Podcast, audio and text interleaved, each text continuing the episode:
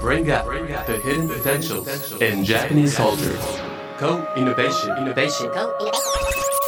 Gateway to co-create the future. CJPF Radio. CJPF Radio. 日本の文化に秘められた可能性を引き出しコイノベーション未来を競争するゲートウェイ CJPF Radio 毎回各分野の最前線を走るエヴァンジェリストを迎えヒントを紡ぎます。このプログラムは内閣府所管の CJPF クールジャパン官民連携プラットフォームがお届けします。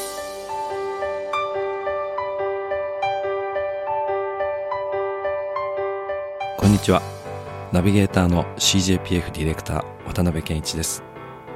人間社会や地球環境など大きな変化が訪れている現代。文化の力で未来を競争する。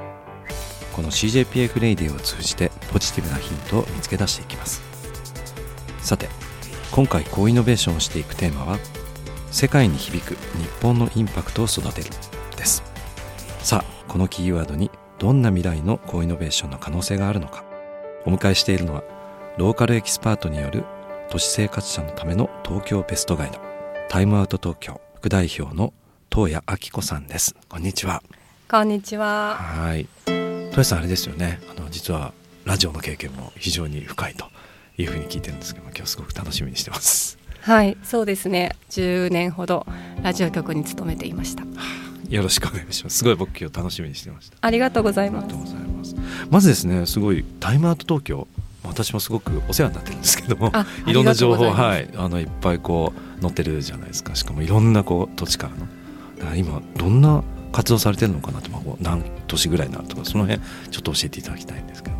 はい。タイムアウトはもともと1968年にロンドンで創刊をいたしまして、シティガイドと言われるカテゴリーになるんですがその都市の情報を、まあ、あのそのローカルに向けて発信しているメディアになります。なのでイギリスロンドンではロンドンのローカルエキスパートがロンドナーに向けて情報を発信しているというメディアになるんですが現在は世界の333都市。333、はい、すごいですね。国の数より多いですよねそうですね。333都市。それで国の数でいうと59カ国に広がっています。すごいですね。333箇所から。毎日情報が上がってくると思うんですよね。そうですね。あのそれぞれの都市に編集部があってそこで、えー、取材されたものが世界に向けて発信されるんですけれども、うん、まあ日本の場合は東京に編集部があって、ええ、この編集部で日々取材をしたものを今は日本語と英語のバイリンガルで、まあ、国内外に対して発信をしているというメディアになります。やっぱりあれですよね。こうそれぞれの街でそれぞれの文化があって一つの情報でも捉え方全然違うんじゃないですかねやっぱりね。そうですね。あの本当に捉まえ方が違っていて今各国でこういろいろ話題になっているのは環境についての取り組みであったりとかあ、はいはい、あのそういったものも出てくるんですけれども、うん、本当に多様性に富んでいて、うん、あなるほどこんな文化があるんだなとかこういう見方をしているんだなっていうのは日々私たちも発見がありますね。聞いてみたい。どんなのがあるんだろう。例えば ここ最近ちょっとびっくりしたのは、はい、あのイギリスの記事ロンドンが出した記事だったんですが、えー、パッケージツアーが若い方々に流行っているっていう。パッケージツアー。はいそうなんです。パッケージツアーですよ、ね、そうです。あのー、旅行で、えー、パッケージツアーが流行っていて、えー、それがあのまあ予測なんですけれども5%ずつ伸びていくであろうと、ほう。でそれは時間とお金を無駄に費やしたくないっていうような志向がとても強く働いているんですけれども、えー、まあ、きちんとしたエキスパートに選んでもらった場所に、まあ、適正な価格で行きたいっていうような思いがあって、うん、パッケージを選ぶ方々が増えているんですね。へえ、タイパとコスパってことですよね。えー、面白い。そうなんです。なのでやはりまだまだちょっと日本では同時期に、えー、同じような Z 世代に対してアンケートを取ったりとか記事を書いたりしてるんですけれども、あの日本ではまだまだそのパッケージツアーに対する、えー、興味関心っていうのは低かったんですが、イギリスではそれがすごく伸びているっていう結果が出ていましたね。でもなんかわかるな。あの AI でもそうじゃないですか。なんかこう自分が好きな好みをキュレーションしてくれてでキュレーションしてないとなんかちょっとこうストレスに感じるとかキュレーションファーストっていうんですかね、はい、それがこのパッケージツアーの新しいシフトなのかな。そうですね。はい。なので、まあ基本的にはあのダイナミックパッケージっていうふうに言われるもので、はい、えー、自分たちのバジェットと、うん、えー、興味関心をウェブサイト上でこう登録すると、それに対してすごくティピカルな観光地とものすごくニッチな観光地が提案されてきてそこからユーザー自体が選んでいくっていうようなサービスが最後そっかだからそれ選ぶこうそういうシーンがあるんですね。自分でね、あそれいいわ、はい、面白い面白い。え他にもどどんなあるんですか？さっきその環境に意識が、はい、多分国境を越えてどこの国でも、まあ、スコアが上がってるというか記事が上がってきてるってそういうことなんですかそうですね、はい、なので、まあ、日常的な例えば小さなツールで私がとても興味を持ったというか日本でも買えないかなと思って探したのは、うん、えー、アフリカの女性が使っていたツールで、えー、えー、朝煮込み料理とかを作ると、ティーポットの中のお茶が冷めないようにこうカパってはめるありますよね、はい。はいはい、えー、キルトで作られたような、うんうんうん、あれのもっとこう大きな巾着みたいな形をしていて朝あの煮込んだものをその巾着の中に入れて閉じて保存をしておくと、はい徐々に徐々に徐々にこう低温調理みたいな。低温調理な面白い。あの火が通っていって、ええ。えー、まあその余計に火を使わなくていいようなまあ、ツールがもともと南アフリカの家庭で使われてたんですけれども、えそれが今ロンドンの家庭で、えー、使われるようになっているとか私もその記事を読んで日本でどこか買えるところがないかなっていうふうに探したんですけれども、まあ、ちょっとその時は見つけられなくって。あでもそれいいですね。いいですよね、うん、なんかこうじんわりお肉とかがこう柔らかくなったり野菜とかはね煮込み料理が美味しくなる感じですよね。そうなんですよ、うん、またその、えー、アフリカの女性たちがそれを作ってるんですけれども、えー、その仕事良い仕事環境を提供するような形にもなっているというふうに記事には書いてありました。まあ、じゃあ多分きっと当然手作りで、まあ、それが流通することによってそういった文化もまあ守られていくというような感じなんですね。そうですね。なので、まあ、日本で見えてるもの海外で見えてるものっていうのが少しずつこう違うんだなっていうのがありまして、うん私たちはこうなかなかそのアフリカから情報が入ってくるっていうのはちょっとこう遠いそうですよね。感じもしますけれども、イギリスだとこうもう少し早くアフリカの文化が入ってきているなっていうのはありますね。なんか逆にこう日本から発信していく情報に、まあ、海外の方々がどう見てるのかなっていうところはどうなんですか？結構ね東京発の情報とか。そうですね。東京の情報もかなり興味を持って見てもらっているなっていうのはありますね、はい、今あのタイムアウト東京の英語版のウェブサイトを見てくださっている読者の方々は、ええ、だいたい6割から7割が海外から見てくださっているんですね。半分以上海外から読んでる？そうなんです、えー、そうなんですか？なのでもう日本に行く予定がありますっていう方、えーはい、それからえー、日本に潜在的な興味を持っている方とか、まあ、いろいろな方々が含まれるとは思うんですが今67割の方々が大体海外から見てくださっています。でその割合でいうと一番多いのがアメリカなんですが、はい、えー、続いてイギリスとなっていて、オーストラリア。あとは東南アジアの英語を話される方々例えばフィリピンであったりとかはい。シンガポールマレーシアであったりとか、えー、そのあたりの方々が数多く見てくださっています。もうめちゃくちゃ興味あるんですけども、はい、最近どんな記事が 海外から読まれてたあ最近もう本当に一番 PV が高いっていうことでいうと「ハリー・ポッター」のテーマパークそこなんですか？なるほど、ね、面白い。あとはあのそれによってその近隣の駅が「ハリー・ポッター」のデコレーションになっているので、えー、その記事もすごく人気がありますしインスタグラムの動画もかなりな回数回っていますね。はい、そういう感じなんだ、はい、やはりあのテーマパークの記事はとても人気があって「ハリー・ポッター」に限らずジブリの記事もとても人気があります。えカテゴリーでいうと例えばこういろんなカテゴリーのこうページあるじゃないですか。なんか特に人気なものってあったりするんですか？やはり食はもう不動の人気がはい、ありますね。食。あとはアートもかなり人気がありますので、はい、アートの記事を読んでくださってる方々もたくさんいます。うん最近本当やっぱりこうインバウンドで日本に来る方々はこうねどんどんどんどん増えて舌が肥えてるっていうイメージがありますよね。そうですね。あの以前よりもその日本食の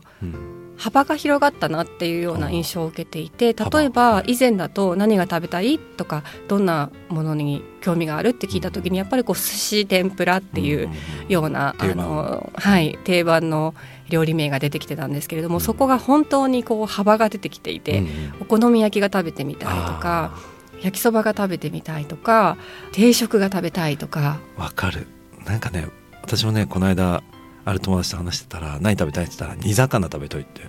来て「えっ?」って本当って言ったらなんかニューヨークで煮魚の値段がなんか T ボーンステーキより高くなったらしくて、はい、非常に人気だって聞きましたね。ものすごい物価が上がってるので、やはりこう日本で食べる日本食が一番美味しいし、はい、一番こう価格も抑えられているっていうのはよく聞きますね。あのやっぱり日本に来てあこんな日本食があったんだっていうふうに気づく方々も多いので、うんうん、ここ最近だと冷やし中華。冷やし 冷やし中華はい。冷やし中華っていう言葉を初めて覚えましたみたいな 人がいたりとかあとはか？き氷ですね。あかき氷はそうですよね、はい、今すごい人気ですよね。かき氷は特にアジアの方々を中心に食べたいっていう声が多く聞かれていますね、はい、日本のお菓子とかもすごい人気ですよね。お菓子も人気ですね。やはりそのフレーバーの多さは皆さん特におっしゃっていて、キットカットとかもやはりこうどの国でも買えるんだけれども日本ほどたくさんの味があるところはない。抹茶味とかね、はい。のでその辺はすごく楽しみにしてらっしゃるみたいですね。なるほどなるほど。なんか多分食以外にもいろんなこう体験ものとかもなんかすごい人気だって聞くんですけれども、はい、体験もとても人気があると思いますが私たちはその食べるとか買うとかっていうことも一つの体験だと思っているので、まあ、同じようにあの紹介はしているんですけれども、やはりシーズナルなこと、うん、今で言うとお祭りがとても人気があるのでどこに行くとカジュアルにそのおみこしを一緒に担ぐことができますかとか、うん、っていうような問い合わせは多いですね。なんかこの間記事で読んだらあの盆踊りマレーシアでなんか1万人とか集まってるっていう記事が、ね、ありましたけども、はい、そういう、ね、状態なんですよね。私もマレーシアで盆踊り行ったんですけれども、うん、あの皆さんあのスカーフをかぶって、スカーフを身につけて浴衣を着ていらして、どちらの文化もこう混ぜこぜにして楽しんでいらっしゃるというのがとてもこうあの可愛らしかったですね。あれどこだった？コタキナバルとかその辺にすごい大きい盆踊り大会ありますよねあそうなんですね、うん、私が行ったのはあのクアラルンプールだったんですけれども、はい、非常に大きなその日本ファンのコミュニティがあって、えー、えー、皆さん盆踊り楽しんでいらっしゃいました、うん、意外とこう日本人がこう気が付いてないようなところに海外の方々があここが面白いっていうのはありますよねいっぱいね。そうですね、うん、ちょっとやっぱりこう浴衣をちゃんと身につけてくださってたっていうのが嬉しかったですね、はい僕ねすごい聞いてみたかったのが、はい、僕もあの昔新聞社にいたんであれなんですけど編集会議って結構楽しいじゃないですか、はい、次どんな特集組もうかなとかこれが今来てるって言いながらでもきちんとこう編集部でこう方針を決めてたりすると思うんですよ。だからタイムアウト流の編集会議っていうのを聞いてみたいのってどどういう感じでテーマ決めたりしてるんですか？そうですね。私自身は今編集会議に出たりはしてないのでい。まいちみんなが具体的に何をしてるのかっていうのは お答えしにくいんですがやはり季節ごと絶対に抑えなければいけない日本の文化とかイベントっていうのがあるのでそれを中心に記事を書いていっているというのはあると思いますね。あとはニューオープンですとかあのタイムアウトの場合はそのローカルエキスパートがローカルに対して情報を発信していくっていうのがまずはそのメインの、えコンセプトになっているのででそれをなぜ観光客が読み始めるようになったかっていうとやはりその観光でいろんな都市に行った時に観光客向けに用意されたものではなくってローカルが楽しんでいることを自分たちも体験したいっていう思いが強いですよね。イタリアに行ったらイタリア人が夜バールでエスプレッソ飲んで、まあ、活動を始めたいなとかっていうような思いがあったりとか朝そのロンドンに混じってランニングしてからちょっと観光に出かけたいなとかあるかもしれないですけどやっぱりそういうローカルが何をしているのかっていうのを発信しているのがとても大事なのでそれをこう抑えるためにはニューオープンの情報であったりとか、今この時期だったら日本人はこれを食べるよねとか人気のコンテンツで「イートライカ東京アイド」東京人のように食べるっていうようなコンテンツもあるんですけど、ね、もしくはその「イートライカロンドナー」とかロンドナーのように食べるロンドンに行ったらロンドナーのように食べようとかっていうようなテーマがあるんですがあのそういったものが人気なので、えー、季節によってそういうものを作っていくっていう形になりますね。さっきのキーワードのローカルってすごいいいなと思ってっていうのが日本人って結構生活様式で例えば自然とこう共生してたり例えば神社に行ったらこう二礼二拍してお祈りしたりってこう世界とはちょっと違う生活様式もこれもこうローカルじゃないですか。考え方というか。だから本当さっきの祭りの時もそう思ったんですけどその日本の価値観に対するこう世界の関心とかなんかエピソードってあります？こんな風に編集してみたとかこんなことやったんだって。その無形の文化遺産に対する、えー、リスペクトというのは非常に大きいなというふうに思っていて、はい、ここはあの日本人が思っている以上にすごく熱いな、リスペクトしていただいているなというふうに思うことが多くあります。例えばつい最近も伊勢神宮の広報をやっている音羽さんという方にインタビューをしに行ったんですけれども、あ本当ですか、はい、日本の文化ってえー、なかなか日本人にも分かりにくいところが多くあるんですよね。うん、ただあのそれをこう知りたいと思っていらっしゃる方々ってとても多くいらっしゃるのでそこをこう伝わりやすくどう英語化したらいいかなっていうのを我々もずっと考えていて例えば式年遷宮とかも1300年にわたって20年に1回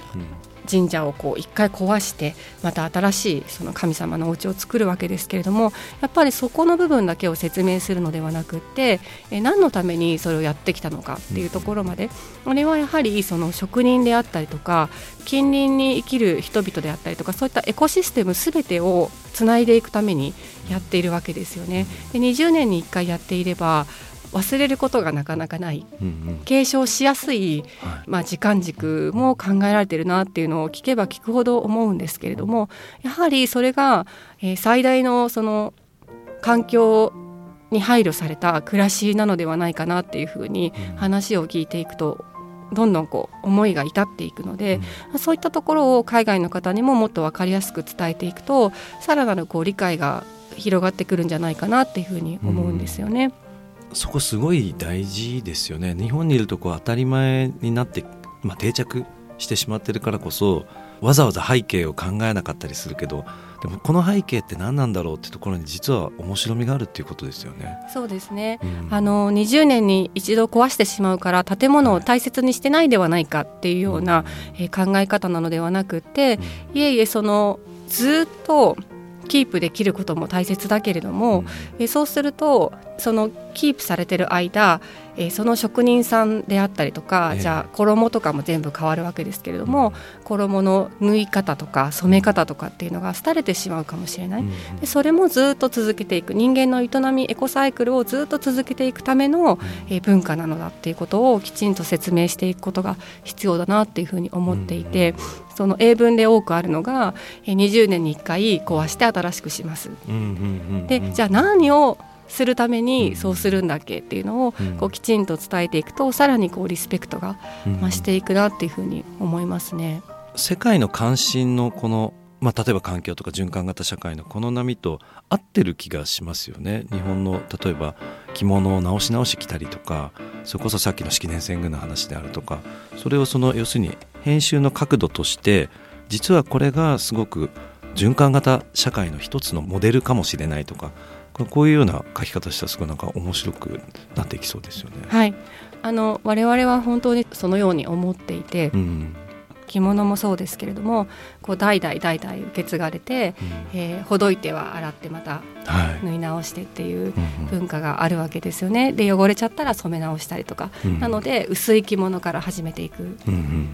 初めから濃い色にしてしまうと、はい、もう染め直しがなかなか楽しめないので、うん、最初はまあ薄い例えば紫色から始めて、うん、えー、最後どんどん濃くしていくとかなんかそういった知恵も本当にサステナブルだなっていうふうに思っていて、うん、ただなかなかその商品を見ただけでは着物を見ただけではそこまで思いが至らないので、うん、きちんとそれも着物を好きでいてくださる方がたくさんいらっしゃるのであれば、そこに対してもう一歩踏み込んだ説明を加えていくということはこれからもやっていきたいなっていうふうに思っています。なんか金継ぎも今すごいブームですよね。金継ぎもすごい金継ぎすごいですよね、はい、私のあの海外から来る友人たちもみんな金継ぎどこでできるのっていうのは聞かれますね。ねやっぱりその、まあ、欠けてるところの美学というかそれも相まり大切なものを捨てずに直し直し使っていくっていうところももしかしたらフィットしてるのかもしれないですよね。本当にそれはおっしゃる通りだと思います。